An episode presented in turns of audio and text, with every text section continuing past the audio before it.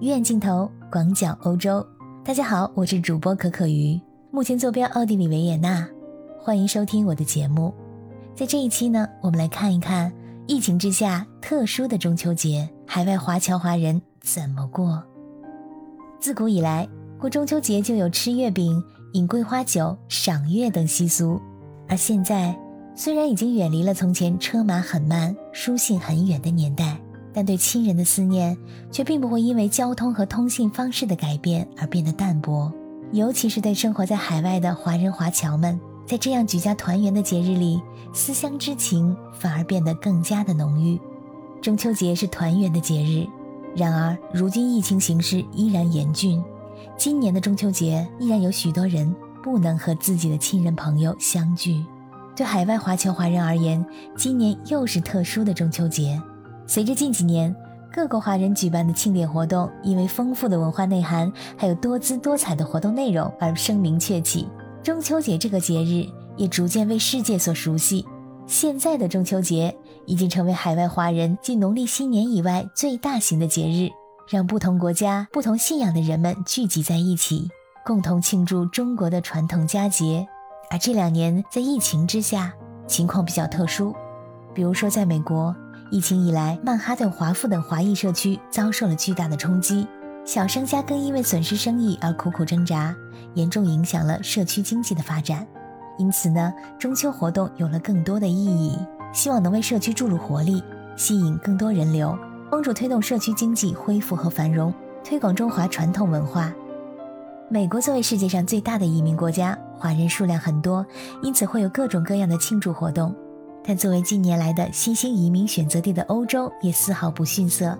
为了让更多的海外华人感受更浓厚的团圆气氛，各大华人聚集地呢也举行了多种的庆祝活动，让华人甚至是更多的外国人也参与到各种庆祝活动中。比如说，在法国，中秋已经成为法国社会广为流传的中国文化符号。围绕中秋节。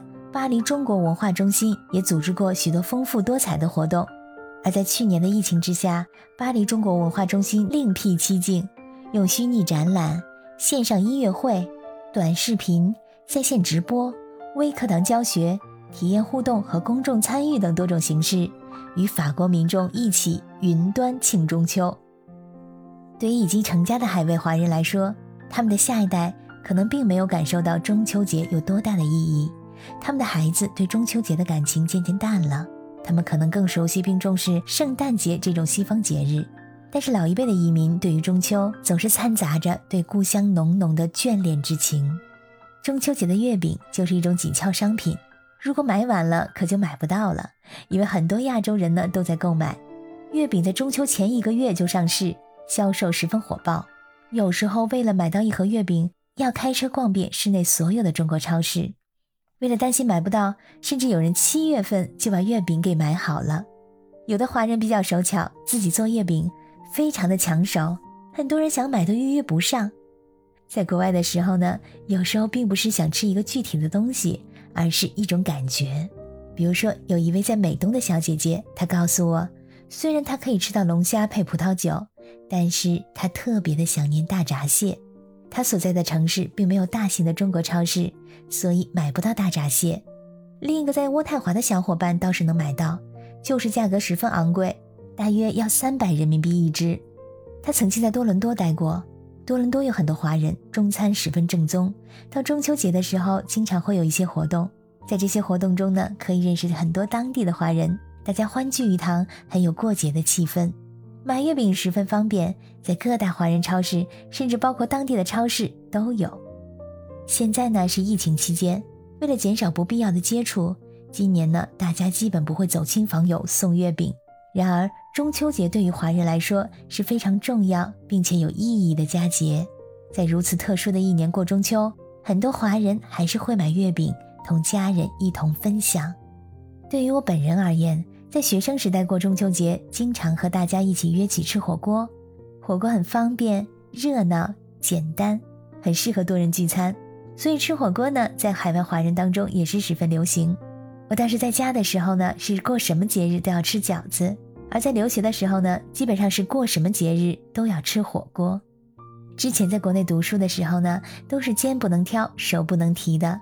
等到出国留学或者工作，实在是买不到家乡口味的美食，那就只能撸袖子自己上了。个个变成了厨艺小能手。特别是在疫情之下，物流不像以前那么方便，很多人学会了自己动手，丰衣足食。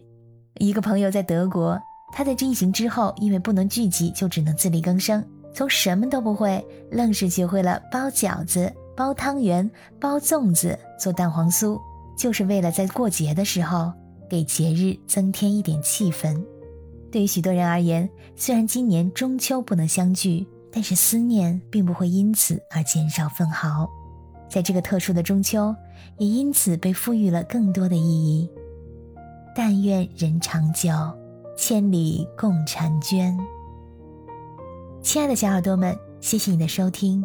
祝你们中秋快乐！我们下期再见。